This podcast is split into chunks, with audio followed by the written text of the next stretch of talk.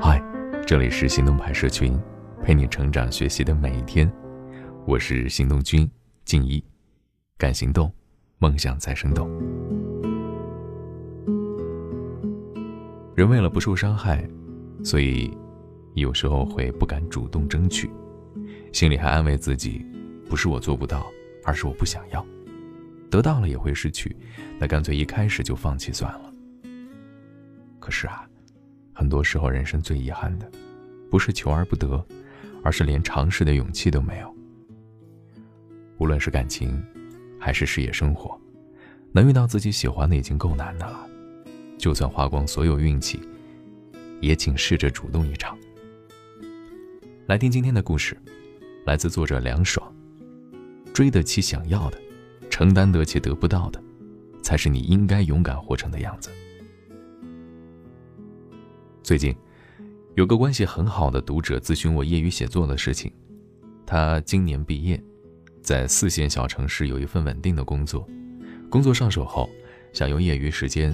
注册一个个人公众号，开始写作。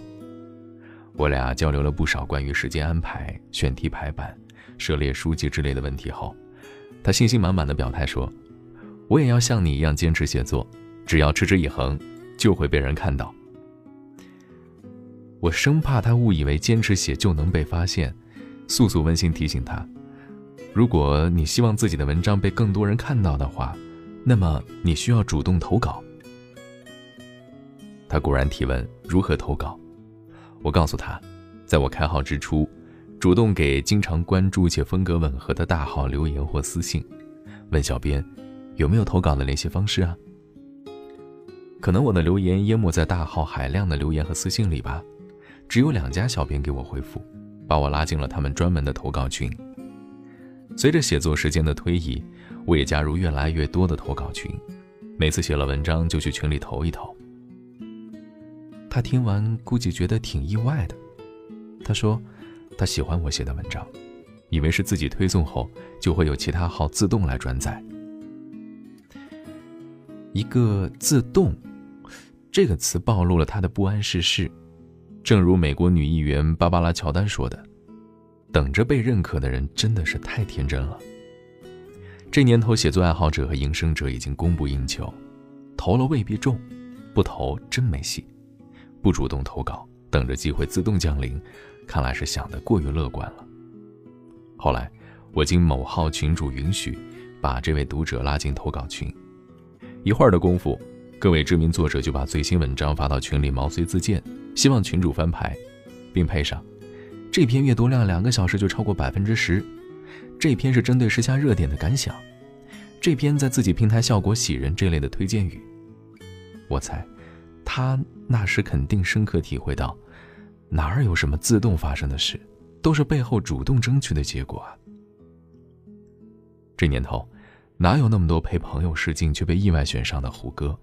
哪有那么多走在街上就能被星探幸运相中的鹿晗？不主动争取自己想要的东西，不主动展现成果表达诉求，很可能是一场大型的自我埋没。去年春节前后。我迷上了一位九零后的插画师，他叫倪传静。临近过年的时候，一直走简约风格的苹果官网，画风突变的放了倪传静的插画，线条细密流畅，色彩淡雅别致，在蔓延形成的涡流里，年味、趣味、国味都全了。我立马对他感兴趣，去了解他的信息。他生于广东，长于香港，在深圳学画，去美国读大学。我在他的各种访谈里，印象最深的是他最初在美国找工作那段。这小姑娘的理想是成为一名出色的插画师。画插画容易，可找到插画相关的工作不容易。他搬到纽约后，为了节省开销，住在偏僻区域，吃打折快餐，每天搜索编辑们的邮箱地址。硬着头皮发自荐邮件，有时候还打电话推销自己，省钱做明信片寄给各位主编。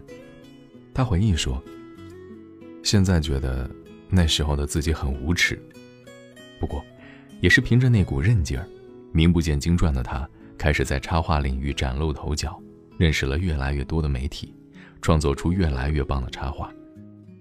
假如没有当时的无耻，哪有后来《纽约时报》《纽约客》《华尔街日报》等平台的橄榄枝？哪会后来拿美国插画界的大奖拿到手软？哪能后来成为福布斯艺术榜单上最年轻得主之一？如果他当年等着自己在小圈子里被认可，没有主动自荐和展示才华，我们有可能现在还没有看到他的作品。心怀梦想的人。最忌讳的就是矜持，心里想要，就去主动争取的姑娘，活得真漂亮。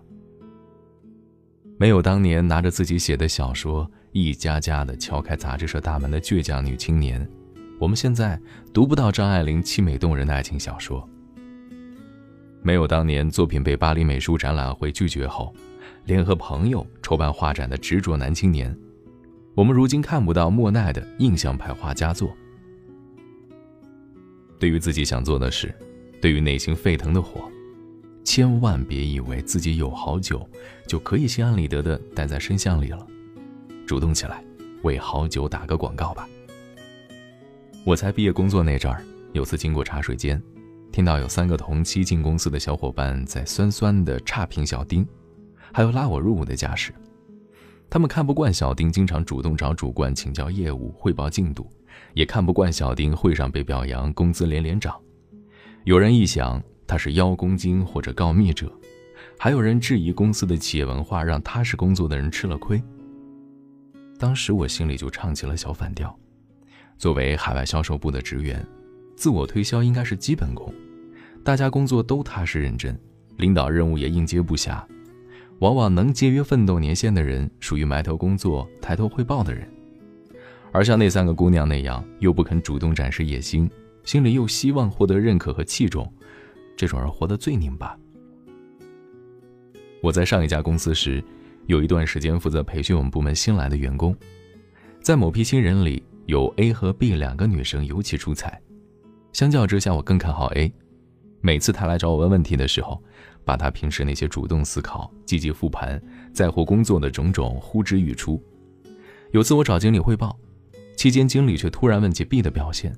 原来，B 主动向经理申请转正，表达了想在公司发展的愿望，用数据量化了自己的进步，希望接受经理的考察。我回答 A 和 B 都表现突出，还特意替 A 美言了几句，但最后还是 B 提前转正。后来，A 来悄悄问我：“试用期一般不都是三个月吗？咱们才试用了两个月，B 怎么就转正了？”这种时候啊，心里分分钟想教他做人。会有哪个领导的 KPI 会是盯着实习生的表现，让表现最好的人最快转正呢？你不主动申请，谁知道你想转正啊？正如美国时尚女魔头凯特·怀特说的：“你的工作并不能传达所有信息，你需要站出来，明确表达自己。”我的性格从小就不算主动，远远见了老师会暗自绕开。感激别人的话永远放在心底，想挽回一段友情始终开不了口，被父母比喻为盘子里的那条鱼，用筷子戳一下才动一下。但是我的底线是，对我心里在乎的人和想做的事，就算结果不如人意，我也要主动争取试试。不主动争取的人，怕被人拒绝，怕没有面子，怕引起非议，索性把自己的努力和才华藏着掖着。结果在静观其态中错失良机，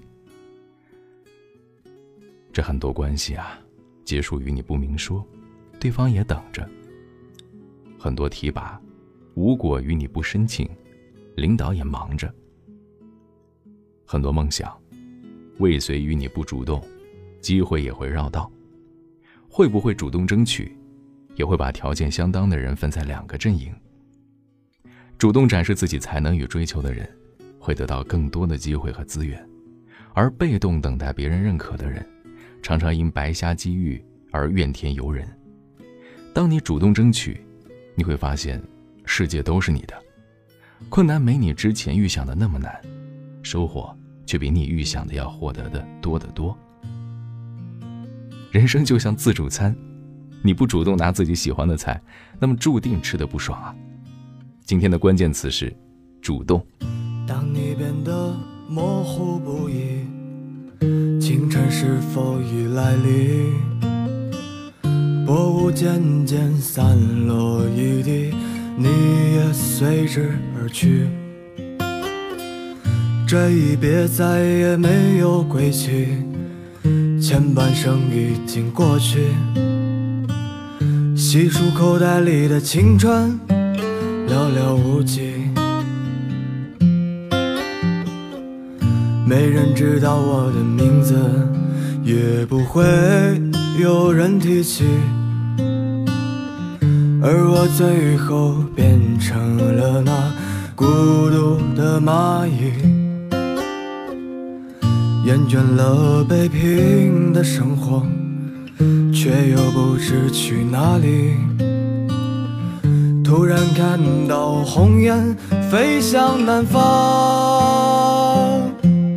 一朵野花随风摆荡，我乘着船儿逃离了故乡，随手撕碎了往事，还有你送的谎，直到我来到远方，孤独的海洋。打碎了所有的船，不曾想过回到伤心的北方。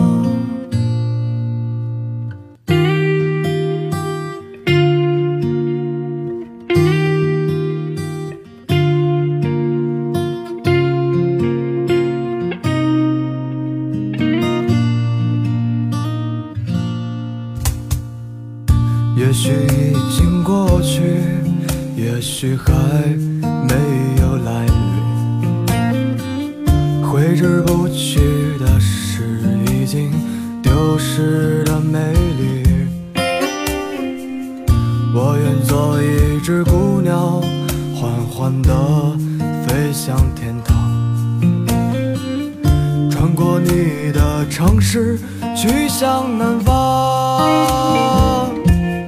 一朵野花随风摆荡，我乘着船儿逃离了故乡，随手撕碎了往事，还有你送